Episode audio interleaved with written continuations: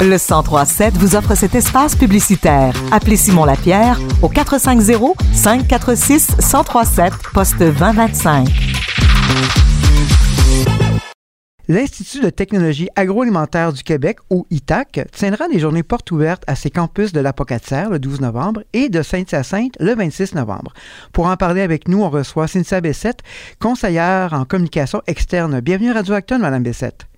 Bonjour, M. Birbé. Merci de, nous accueillir euh, chez vous aujourd'hui. De rien. Alors, en quoi consisteront justement ces deux journées portes ouvertes et à qui ça s'adresse exactement? En fait, les journées portes ouvertes de l'ITAQ sont vraiment l'occasion idéale de valider euh, le choix de programme et de découvrir notre établissement, que ce soit à la Pocatière ce week-end ou encore à Saint-Hyacinthe le 26 novembre. Plusieurs des bâtiments sont ouverts à la visite, donc si vous êtes curieux de visiter, alors c'est vraiment le meilleur moment pour le faire. Donc à Saint-Hyacinthe, euh, le pavillon horticole éco-responsable certifié LEED Or, où l'on retrouve un toit végétalisé et plusieurs murs végétales. Ensuite de ça, nos, nos usines de transformation alimentaire à Saint-Hyacinthe, on va proposer un parcours de transformation de la pomme. Et à la Pocatière, les visiteurs pourront visiter l'ensemble des usines de transformation alimentaire et même façonner un petit pain et le rapporter chez eux s'ils en restent un petit bout. Et puis, dans chacun de nos campus, il y a des complexes de serre. Euh, et certains, il va y avoir aussi des tunnels froids et des serres minimalement chauffées qu'on pourra visiter. Quelqu'un qui veut poser sa candidature de la MRC d'Acton ou de Valcourt peut le faire aussi à la Pocatière. C'est pas nécessairement géographique à Saint-Hyacinthe.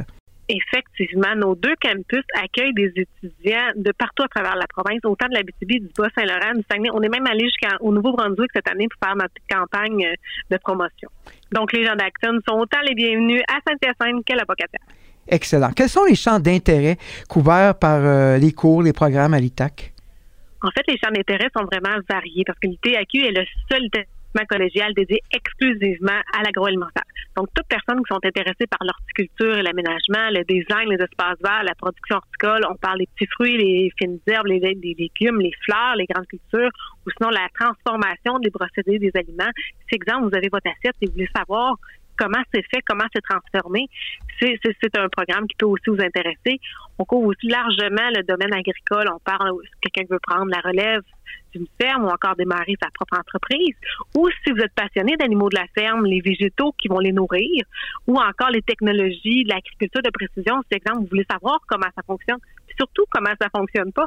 Puis finalement, à l'ITAQ, on offre le seul programme de niveau collégial au Québec dans le domaine équin au campus de la vous devez savoir aussi que parmi tous ces champs d'intérêt, il y a aussi la formation continue qui est disponible, donc des, formations de courte durée, parfois même à distance. Donc, une centaine de formations sont disponibles. Il y a aussi un AEC, transformation du lait en produits laitiers, ou une AEC, massothérapie équine.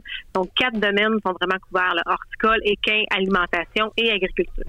Et dans le secteur agroalimentaire, euh, Mme Bessette, est-ce que la demande est plus forte ces temps-ci en termes d'emploi? Et dans quel domaine ou dans quel champ surtout? Écoutez, je vous dirais pas ces temps-ci parce que notre taux de placement avoisine les 100 dans pratiquement de tous nos programmes et ça depuis quelques années. On a actuellement plus d'offres d'emploi que de finissants disponibles. Donc, les étudiants aussi ont la chance de faire des, stages et d'être en contact avec des, employeurs potentiels. Puis encore une fois, on a plus d'offres de stages que d'étudiants qui sont disponibles.